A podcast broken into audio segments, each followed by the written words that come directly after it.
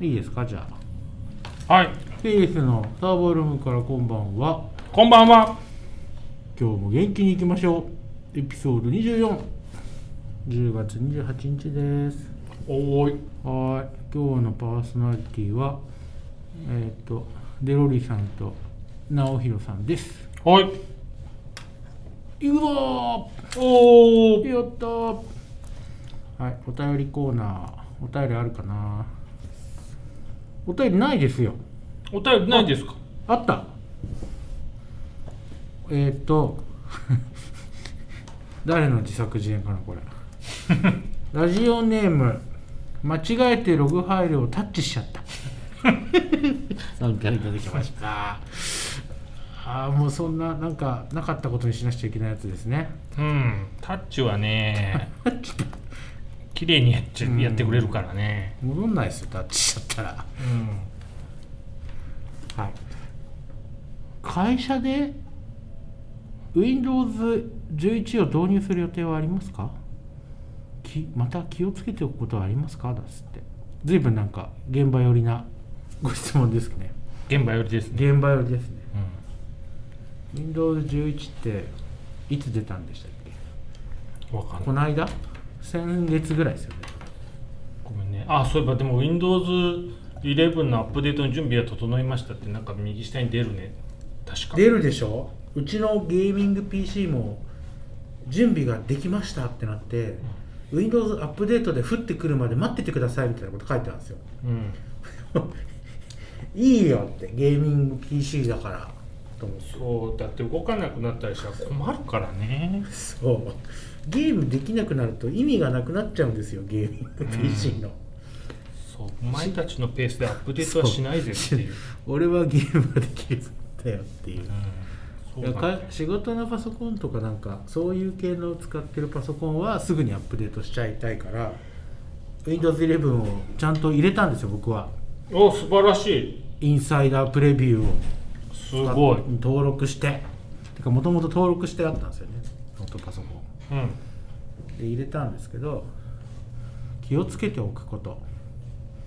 てか導入する予定って10のエンド・オブ・ライフ来たらやばいから入れそのまま11にしますよね普通に天のエンド・オブ・ライフっていつなんだ2025年とかじゃないですか、まだまだ余裕じゃないですかでも来年2022年ですよ 全然です3年ぐらいしかないよも3年もあるんですようで Windows10 の Windows アップデートって降ってくるからでもあれか会社とかだとうんポリシーとかで止めたりするのかな、ダブルサスとかであでもそうか Windows10 ってあれか細かく分かれてんのか細かく 20H なんとかみたいなそうですねに今 21H1 が最新だって言ってましたよ、あ H2 発表された同じわかんない忘れたそんな 21H1 っていうのが出てるな四半ん半期上半期版ってことですね21のね、2021年のね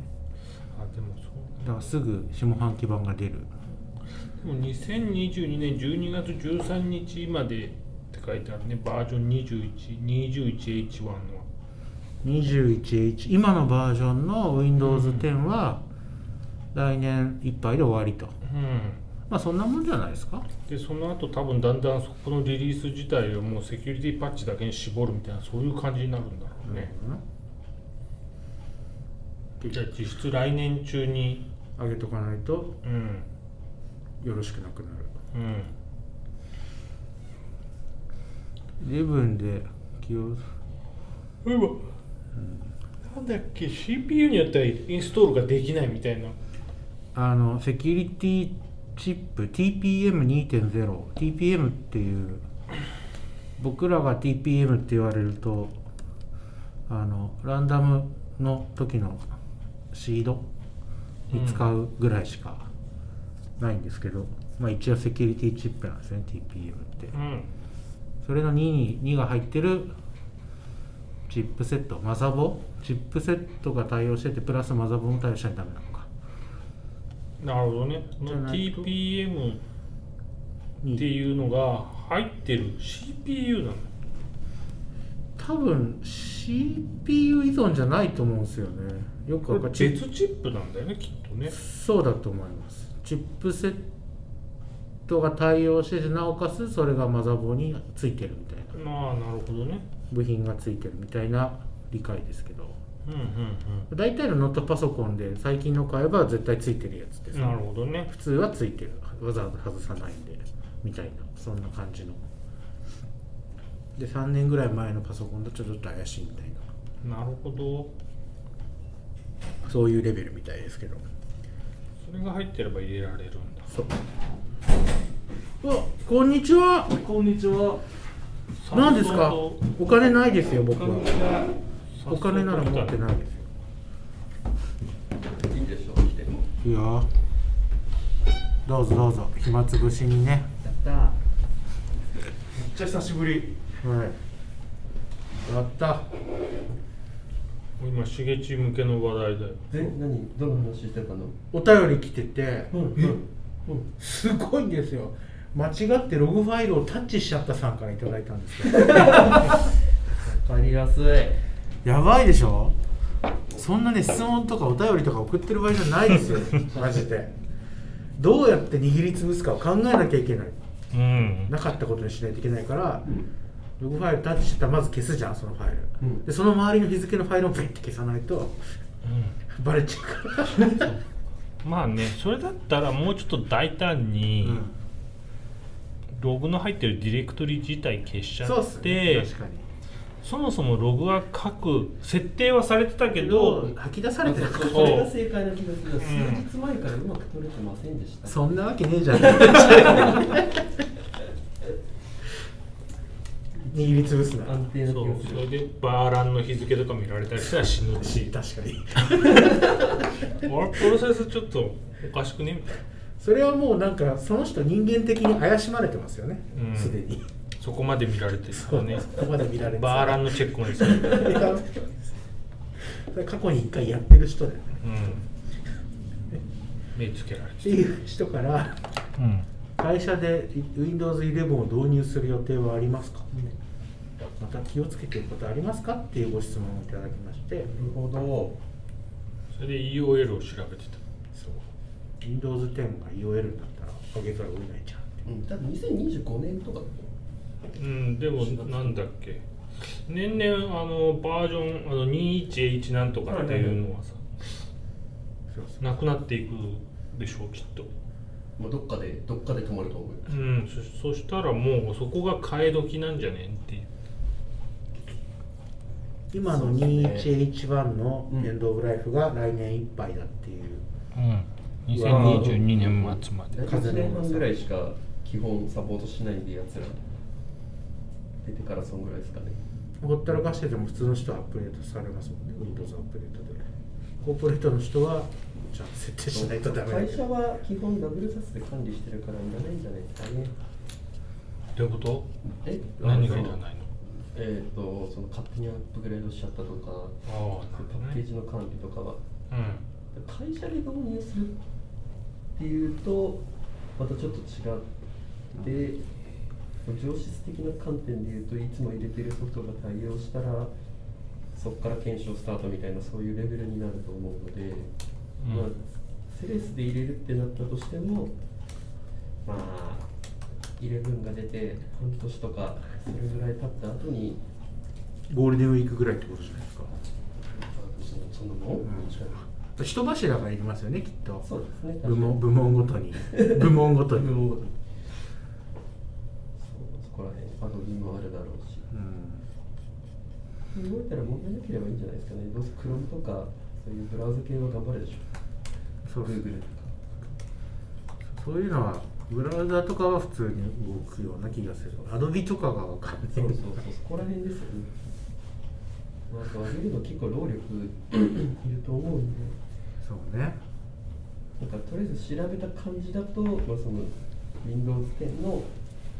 初期レールが2025年の4月までだからそこまで Win10 使おうぜって書いてあったなるほどうんじゃあアップデートしないといけないですね Windows のねそうですね とりあえずああやりたくないねああめんどくさいね知らなかったことにしようそうだな。ん聞そうけしなようかったら聞けなかっえそんな Windows10 は Windows10 ですよみたいなた。一緒一緒。一緒ですよ10って書いてあるでしでももうもうもう違うから。ょえステルスじゃないから。あ移動ステルスじゃないから。ずるいぞ自都分合のいい時だけ自分の負債を捨てて帰る男。ひどい誰かに迷惑をかけて生きているんですよみんなすまん。すまんすまん。引き継いだわ。はいじゃあこれで間違ってロゴファイルをタッチしちゃった人寝れますうんそうねゆっくり寝てほしい寝れないよ寝れないいや本当にちゃんと自作自演でちゃんとお便りをくれるっていうのはありがたいことです自作自演なのこれ 誰かの自作自演で誰かの自作自演なの誰かの自作自演だと本当にこれお便り Google ホームから送ってんのかなまでちょっと疑ってますよ僕は直直接直接に直接に書いてるんじゃないかっていうぐらいわ 我らの誰かが誰かがでももう編集履歴とかは絶対に見ないようにしてそうですね。そこはもうそうそこはダメですよみたいな疑っちゃダ健全。メ、はい、雑談コーナイエーイーなんそう山手線48時間メンテナンスうんそんなあったんすか丸2日ってニュースでそうだよ丸2日だよどそんなやったんだどどっち回りか止めてたよ先週末、止めた。この間の土日ですよね、えな渋谷の山手線の駅のホームの線路がずれたっていうのを知ってき見たんですけどニュースでその他変わったんですかね、めっちゃホーム広くなった渋谷うん1個になったんでしょ島が2個になってたのがうん1個になったんじゃないわかんないそこまで考えてニュースで言みっててたへえわかんないのかそりゃそうっすよね使っててもわかんないわなうんそういう観点で見てないからさ内回り外回りが別々だったじゃないですか今までうん乗る時になんか違う階段からもっと向こうが行けなかったけど今は1個だからみたいなで広く5メートルぐらい広くなりましたうんめっちゃ広い YouTube で見たニュースうん毎朝通ってるけど今行ってないけどすごあれい広いよ駅の場所自体はずれたんですかあの縦方向というかあの渋谷駅に近くあれ埼京線の方か埼京線の方はだいぶ前にずれたずれたんですうねんで人が人がね線路をブイって押して直したんですって線路の場所をブイって移動したの そうか本当ですよ100人100人が一緒一緒にわって押せば線路も動くんだと思って「おー OS」って言ってたよ本当に本当本当だって見て見てよ結局人力なんだなと思ってで渋谷駅以外はどうなのかなって思ったけど誰もてっちゃんがいないからわかんねえわそうねはい。で、それだけでした。うんラテ広ッくチャいなかったわ。ダメだった。次。次、次いいですか雑談コーナーないですかもこの Google ワークスペースのプランの違いはう。これこれ下持ってくるそれ西岡ネタから。これで覚えて伝ないわる広くなったでもこれ、山手線うんこれだいぶ広くないですかもうんう半分ぐらいだったよね。うんえ音声しかないあれだよ、コンテンツだよ。何写真これ朝朝朝あ、撮ったのえ、めなんかあんねでしょこれだけだとちょっと分かりづらいえ、どこに上りと内回り、外回りなんですかわかんない間仕切られてるってこと工事のあれがうん多分この反対だと思うけど反うんすごすごそう78人横に並んで歩けるそっか山手線のホームか昔の埼京線のホームぐらい広いってことかなきっとあれも広かっ広いた広いんじゃあれより広いのんうん広い広いもうサ全ッ然カーできちゃうじゃんじゃあうんサッカーは厳しいかもしれないけどフットサルだったらいけるかもっていけちゃういようそういう可能性を感じさせるホームすごいわそれはすごいはい、はインディビジュアル Google ワークスペースインディビジュアルとこれねそうエッセンシャルとビジネススビタジーネターススターター Google ワークスペースの新しいプランが半年ぐらい前に発表されたんですよああ確かにねでインディビジュあの一般向けの Google ワークスペース個人向けのも出せよっつってインディビジュアルを出さ出したとそしたら月980円も仕上がるとうんなめてると思って書きましたうん300円ぐらいだったらいいよ、まあ、年間確か3000にね円ぐらいだったらいいよ、けどさ1人1000円取っちゃダメでしょっていうでできるようになることが動画チャットできるとど Google Meet かなうんあれが使いやすくなるとか独自ドメイン使うには違うプランじゃダメなのかななんか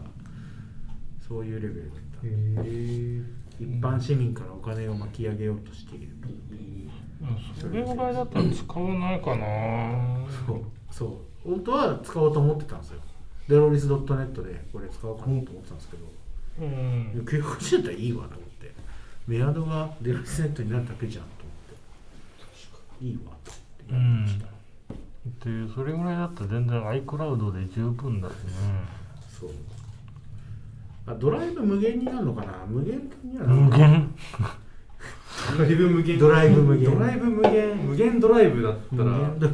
1000円でもいいかもしれないうんボッコボコにいろいろ入れちゃうよえでも無限だった気がするんだけどあ違うか今は無限になってないもんねワークスペースね、うんそもそもあれも普通のビジネスもちょっとアホな使い方するやつがいっぱい出たんでそう出たん でみんなで共有しだしちゃうから。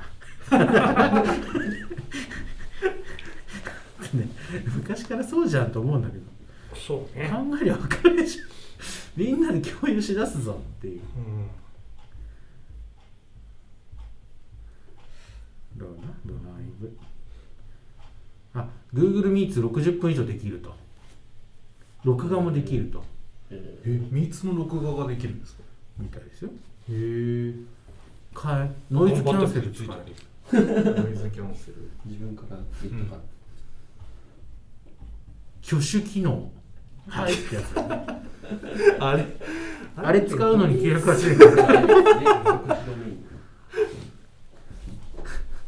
ドメイドメインンは別でしょドメイン取るのは別ですねうまいこと取ってくれないでもほらフリードメインでいいじゃんこっち金かけんのにここでフリーはい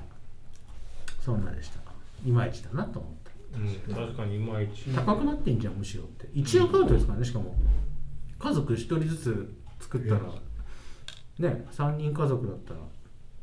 1800円以上あれ違う2000ね2003区27270円しかも あ900円月900円なの今年いっぱいや ひどい値上がるんですか来年から1130円とかえー、なんでおい高いよどういう枠急に急に強気になって多分5人以下とかだ5人からなんですよねビジネスがワークスペースのそうなんだ多分だからそれ以下の1人とか2人インディビジュアルって名前的には個人っぽいけどどっちかというと小規模ビジネスオーナーって書いてあるんですそうよっすねまあ多分1人とか2人でやってる会社とかじゃないですかだから YouTuber とかそういうレベルじゃないですか1人でだってすビジネススターターっていうプランがありますからね680円で安いぞそっちだこっちでいいじゃ んなだいぶ安い何なんだっていうねどういうプランなのかよくわかんないですけどっうんていう不思議があったんでちょっと文句を言いたかったですわかる、はい何ですか雑談次行っちゃいますよないですね、ないですねはい大丈夫ですねいいかはいクリプトカレンシーコーナーテックテックテックとかえテテッッククあれよエピソード24のとこ見て24か話すことは上に上げてください西岡からあそういうそうそう自分で上げろって話、ね、そうそう上げそうそうそう そうしないとずいつまでたってもなくならないんで西岡がおがっつりクリプトカレンシーコーナーの動いたぞおどうーせどうせシンボルでしょまたかよ見なくても分かるどうせシンボルでいいんしだよシンボル推しの番組だ から。そうなの共産そうです共産そうじゃあクリプトカレンシーコーナょイエイエーイーイ。このーあそポうスのポスのやつは POS とかのバリデータってネットワークを維持しているためのサーバーがあるんですけどブロックチェーンの中身を見て OKNG を出してるサーバーですねそれのそれを立てるのが1個のコインあたりバリデータ例えばシンボルだったら世界中に何台あるバリデータっていう話なんですよほシンボルの場合スーパーノードになるのかちょっと分かりづらいな何がいいんだろうじゃあコスモスだったらコスモスって、えっとバリデータとしてバリデータの方割り立てるってるだけで報酬がもらえるのが、えっとロックしている上位150ノードだけなんですよう。うん。動かしてるだけでお金がもらえるのがね、でってことは150人しかやんないじゃないですかそれうん。それを設定するドキュメントがないんですよ150人しかやってないから、はいまあ、あるんだけどあの合ってなかったりふざけんなってなるやつあこんなわかんねえよみたいなちゃんとドキュメントが整備されてなくて、まあ、どの通関も難しいなっていう愚痴ですそれはど有名なやつでも難しいんですか難しいそうなんですよどいくらど有名な通貨でもその割りデータの数そんなに多くないよねはいはいそんなだってうんうん兆円あるような時価総額あるような追加だって結局せいぜい1000台ぐらいしかなかったりとかそうなんだ1000台しかなかったらドキュメント書かねえじゃん誰もそうね。質問もしないでしょでテレグラムとかで多分仲間内で終わるみたいなどうすればいいのみたいなお金払ってくればやるよみたいなそういう逆にそういうビジネスが成り立つんでしょうけどっていうなんかちょっとみんなまたま一緒にしてっていう面倒くさいからっていうぼやきでしたこの設定で苦労してるんですね。うん苦労しているうん。設定しないといけない仕事星を欲しければねバリデータせバリデータとしてノードを動かしてそれの報酬が欲しければしかもその報酬って結構もらえるエイダとかはすごいのよいいだエイダコイン今今5位時価総額そんな有名なカルダのエイダって呼ばれてるやつなんですけど、まあ、完全なるスキャムコインと呼ばれていたものなんです がスキャンスキャン、詐欺、詐欺案件。詐欺コインえダメじゃんあのギャンブル用のカジノ用のコインだったんですよ最初でもそれだと印象が悪いからっつってカジノやめようっつって、う宇宙に行くぞっつってうんなんか そんなそんなことを急に言い出すやつ日本人日本日本に住んでた人が作り始めたやつですねえーホスキンソンさんっていうっっていうそうまあでも今となってはし真っ白ですよ昔は真っ黒だったけどねっていうだって日本の取引所が取り扱い始めちゃったから白と言わざるを得ない そっか。金融庁に認められたってことですね。っていうことですよねっていう 白だって言ったんですよねって神は白なんですよねそうか神が白っていうなら白なんだよみたいな黒でも白になりますね。そう黒でも白いなうん。大変な世の中やな大変怖いよでもめっちゃ高いよ310円そうよ報酬で JPY でいくら分ぐらいもらえるんですしかかもなんかでその報酬を、まあ、一応その体のサイトにこんだけもらえますよって書いてあるんですようん。なな700%とかの APY お年利が えって嘘かよって思うじゃんでも分かんないわけですよ実際のエクスプローラーとかその実際もらってる人の数字見たって誰かが入れたものがまたふ福利で増えてるのかもしれないし、うんまあいくら入れてるかはその場では分かるんだけどそれに対しての報酬なのかどうかとかではよく分かんないからえってそれはエイダ上がるよねと思いながらう。うん。みんな占いで持つんだもんそのバリデータを維持するために。そうね。そしたらどんどん買うだけだからどんどん上がっていくよっていう多分 D 今の DeFi ってそうなってるような気がするっていうぼやきでしょ内緒ですよ内緒ですね、うんはい儲かっ俺だけが儲かればいいんだからもうやややる人がいるとね競争率上がっちゃうそうダメダメダメ確かにうんダメダメ俺だけはいはい次次シンボルがビットバンクと GMO に上場し ました何ですかシンボルってもういいでしょもういいかもういいです圧がすごい夏がすごビットバンクに上がったのはすごいいいことですね弊社にとってもいそうですねうん今ビットバンク世界1位ですからねシンボル取引高何あの板やってるのは日本でどこでしたっ財布とビットバンクだけかなけですかね板はあとは販売所、販売です所、よねきっと取り次ぎ所うん ってなると てか世界日本でしかやられてないシンボルが出た当時ビットバンクに出た時に世界一になるのはしょうがなくないですかしょうが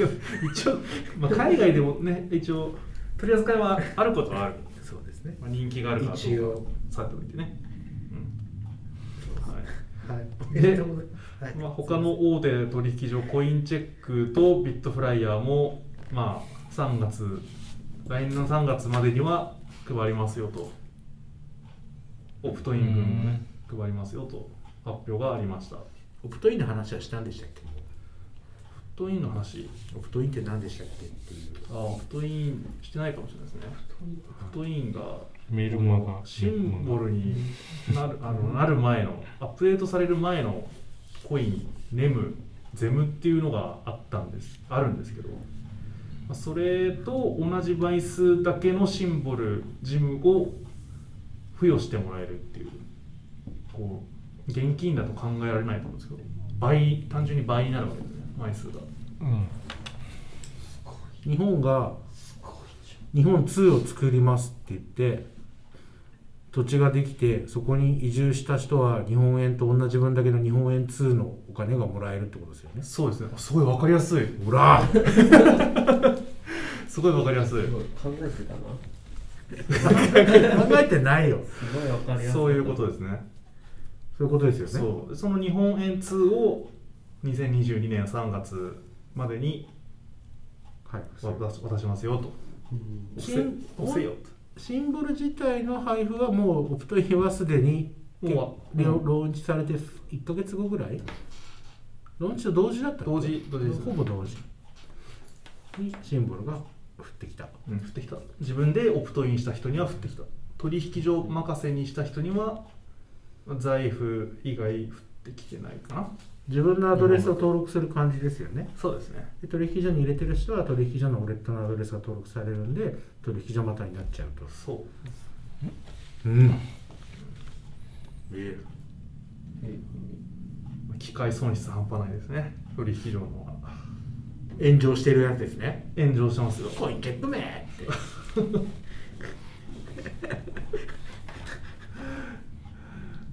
はい、まあ、そんなシンボルの GitHub もちょいちょい動いてたんでまた動き出すのかなと思いますけどあそうですね、ハードウェアウォレットの話とか出てたかうら、ん、デスクトップウォレットとかモバイルウォレットモバイルどうだったかななんかちょっとちょっとこう特殊詐欺みたいなのが発一時期流行ってたんでそれそれのの対策のアップデー修トは入ってましたね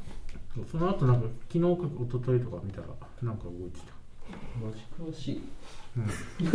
た仕事だからマジか素朴素朴もこんなふうでしょ率直な意見そうですよいやだってわかんない通貨のランキングの1000位以内は全部知っておかないとダメですよえ毎日読むんですよえそれだけで終了時間が終わるんでそうだ1000個あるんでしょ1000個そう、まあ、ランキング載ってるだけで5万とかありますからね多分5000本当だ5万腐ってでるマンマンはある万はあるえー、何が入るかわかんないでしょこの中でそうですよすごいんだからいろんなのあるから今金玉マントークン来てるかそらうバカでしょ出たふざ ふざけた名前出たそう、うんそれ語り出したらきりないよね、まあ消えないんでねそうくだらないのいっぱいあるからてか飯田が一番くだらない 別に、はいあれはないですけどで、まあ、シンボルが徐々に取り扱いが増えててこうシンボル決済に対応してる店舗も徐々に増えてきてるん ですよなんか北海道北は北海道南は沖縄うん最近仙台とかも出てきてまして、でこの辺だと東京都永福町永福でやってるからね方永福で杉す並区そう杉杉並並区区の永福町、そこのバーで対応しまして決済行ってきました行ったの行きましたカクテル飲んだってことそうシンボル決済限定のカクテルがありましてね名前はやっぱシンボルって言うんですか名前はですねジムスペシャルですなんでスペシャルついたんだよ国尾くんみたいじゃんジム XYM スペシャルですスペシャルひらがなじゃないスペシャルって本当違だう英語でスペシャルスペシャルあるよでなんとこのジムスペシャル、はいまあ、日本円だ日本円換算すると1000円なんですけどこれを頼むとせなんとセットでシンボルマティーニっていうカクテルももらえるってい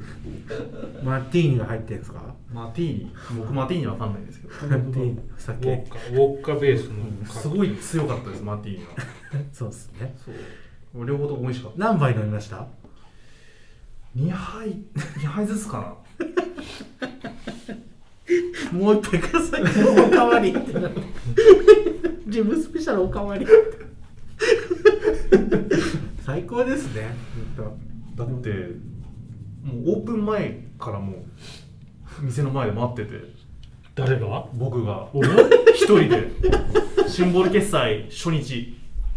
なんでそんな前のめりな当シンボルの愛じゃないですか愛ですよ愛ゆえにですよシンボルって文字に愛恋をしているそうなんだすごいです盲目だから恋ってよそうだね盲目度は今伝わってきたく言うじ AKB かシンボルかってことじゃないですかなるほどゃんじゃあ AKB じゃないなシンボルかなシンボルでしょじゃあシンボまルだまだいいでしょどっちも詐欺だよおい怒られるぞみたいなダメですよ本当シンボル熱い人多いから変なこと言ってねすぐ来るよあそうなんだこの番組炎上しちゃうから、昔の昔のね2茶ビッパーみたいな感じだと思う懐かし雰囲気的には2チャンネルの くだらないところにいた人たちのイメージだない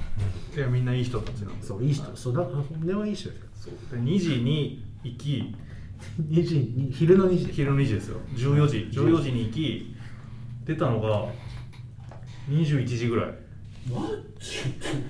9時間だよでえマスターとお話ししてるんですか可愛い店員さんがいるとかそういうのでもな面く白いおじさんでしたねマスターがマスターがまあシンボル扱っちゃうぐらいです お話も面白いお話も面白いちゃんとうんその気に気にかけてくれてるみたいな、はい一人で来てシそうンですボルをお皿拭きながらどうなのみたい なそういうまだ飲むみたいなそういう話でも結構雰囲気的にはカフェカフェ感が強い、なるほどうん、なんかバーカウンターっぽいのもあるけどこ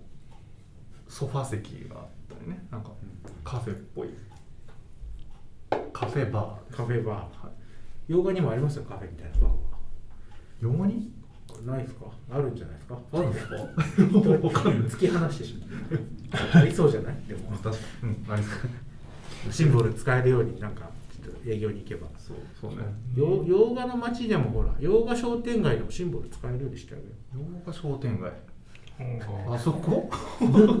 洋画町内会の人眠使ってなんかお祭りやってたからねえ本当にへ45年前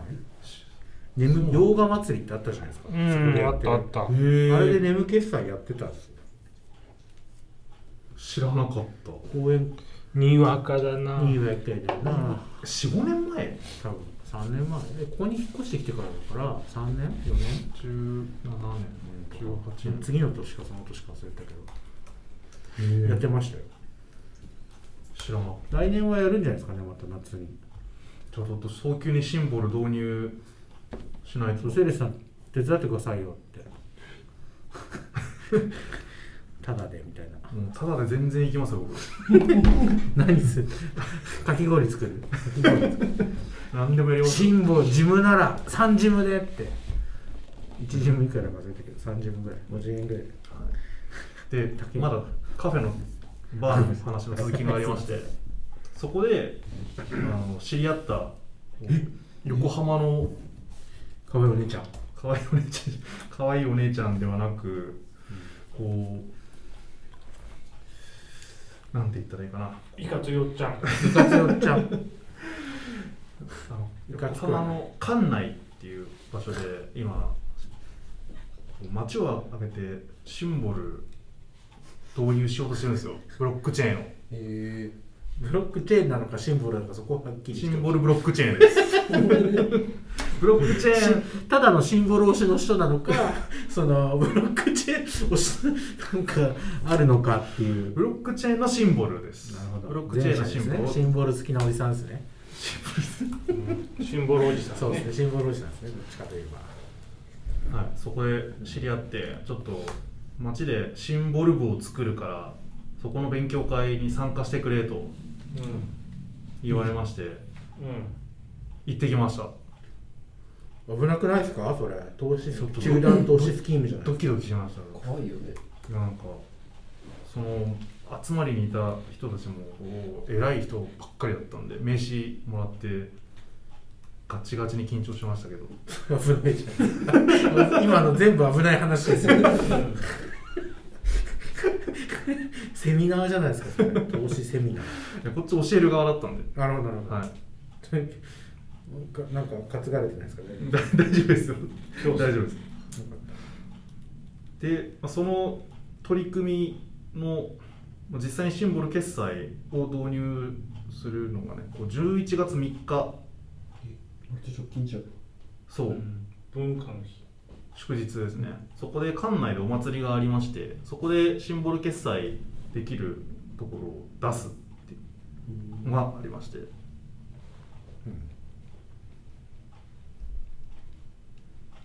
まあ、ちょっとこれ以上の情報まだ出せないんですけどえー、まだ多分公になってないから出せないんですけどもったいぶるよねちょっと怒られちゃうかもしれない出せないんですけど、まあ、シンボル決済しに来るとなんかもらえるかもしれないあでそういうことねすねシンボル決済してなんかエイダがもらえるとかそういう他のはもらえないですけもどらえないです、まあ、シンボル関係の中はもらえるかもしれないね T シャツとかもらしいうん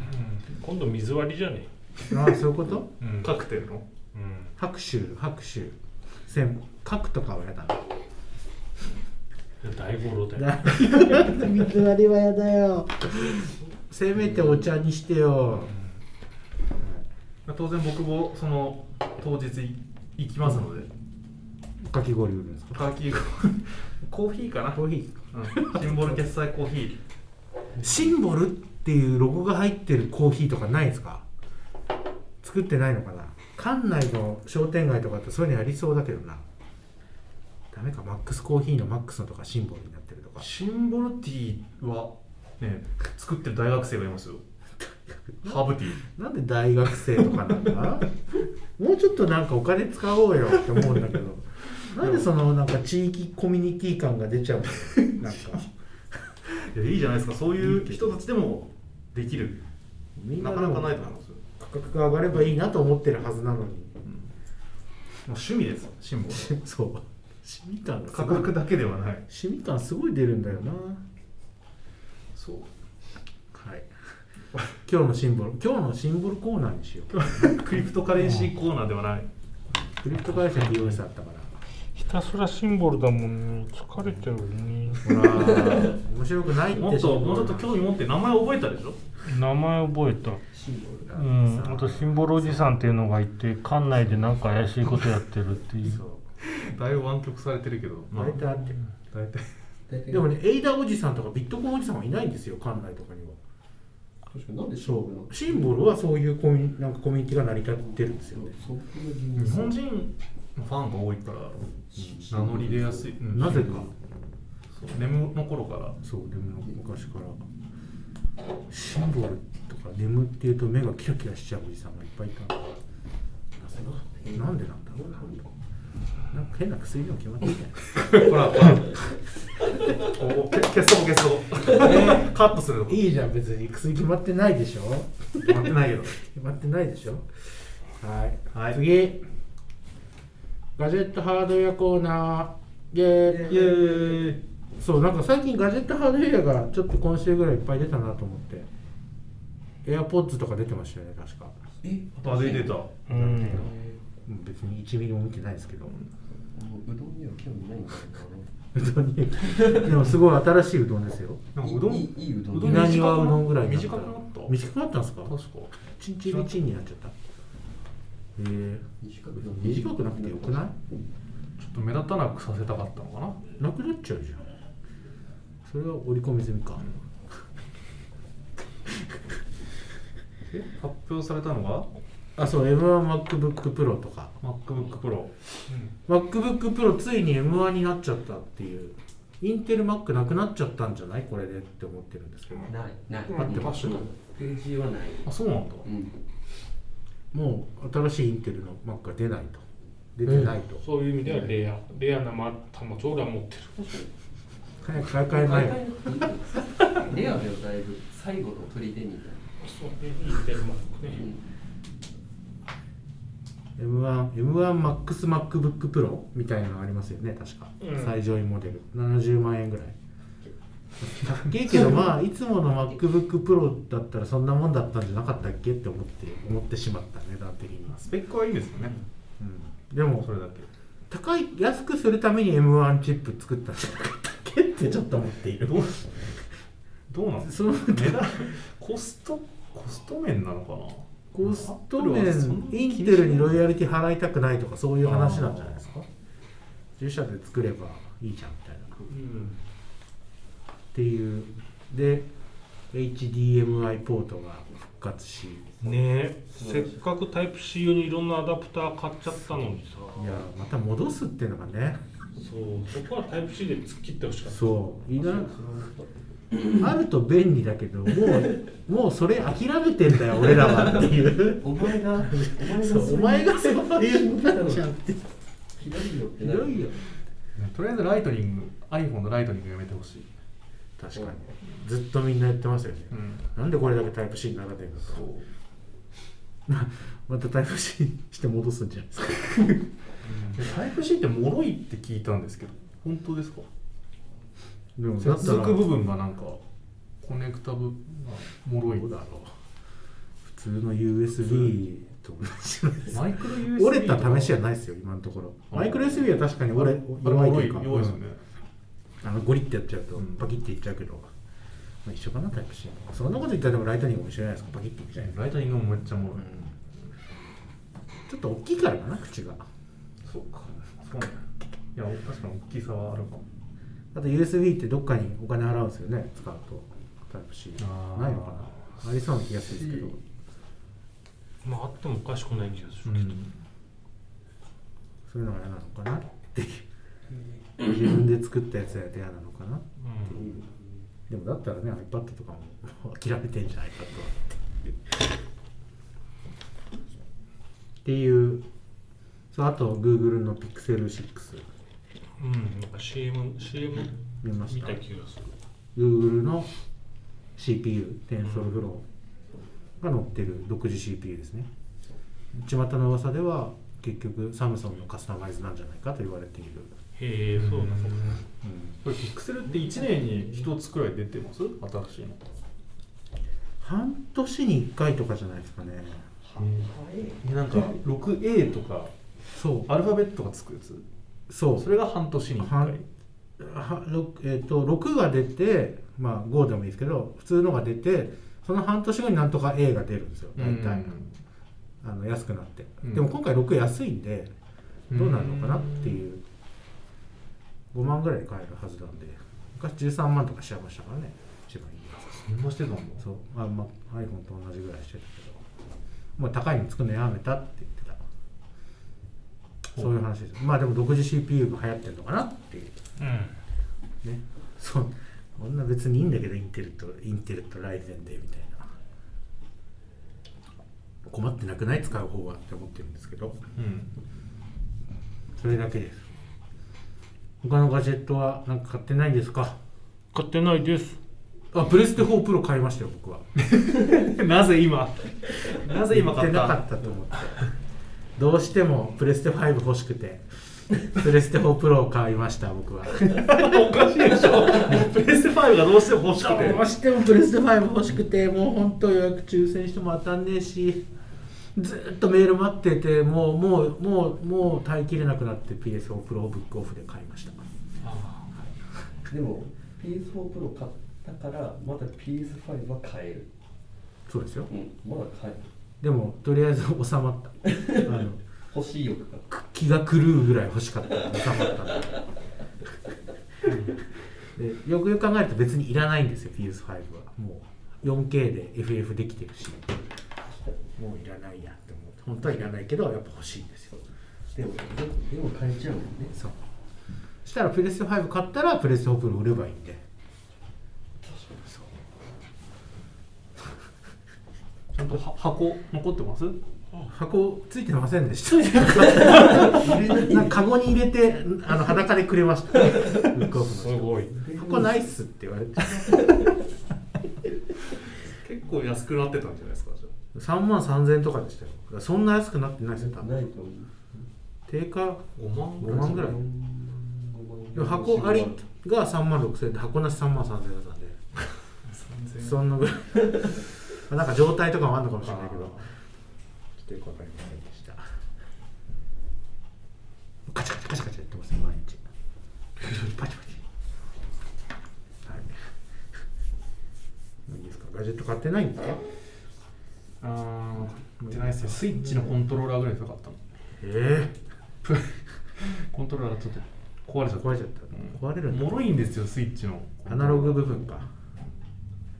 あもともとついてるスイッチのコントローラースイッチプロスイッチプロスイッチプロコンプロコンプロコンあプロコン壊れるのあれそうなんかスティックが入れた方向にあ反応バカがにな鈍っいちちゃうょっとスプラトゥーンやりすぎたかもしれない大体料理年一ぐらいで壊れるええ5000円とかストファイ600時間やりましたけどコントローラー壊れてないです よやっぱメーカーがいいかメらーカーがいいから、ね、村田製作所村田製作所です、はい、テックコーナーテックコーナーこれも僕ですよ VS コードビジュアルスタジオコードのウェブ版うフんォーウェブがパブリックプレビューに、まあ前々からちょいちょい出てたような気がしますけど VS コード .dev っていうサイトにアクセスすればそのままエディターが出ると IDE かあ便利っちゃ便利でも秀丸とか桜エディターの方が起動早いですからね、まあ、ちょっと便利ローカルのファイルにはアクセスできるけどその JS とかだったらまだ動かせますけどその Go とかそういうなんかないとバイナリがないといけないやつ実行環境、まあ、コンパイラーみたいなのがないといけないやつはちょっとブラウザーからは動かせないよとターミナルが開けないからうん SSH とかがないからってことですねそれができると プラグインとかはさすがにないんですよねプラグインあ使えますよ今まで出てるプラグインはまあ対応し対応というかその SSH しなくちゃできないやつとかはうんできませんよって出ますけど、それ以外は使えます、へキーバインド変えるやつとか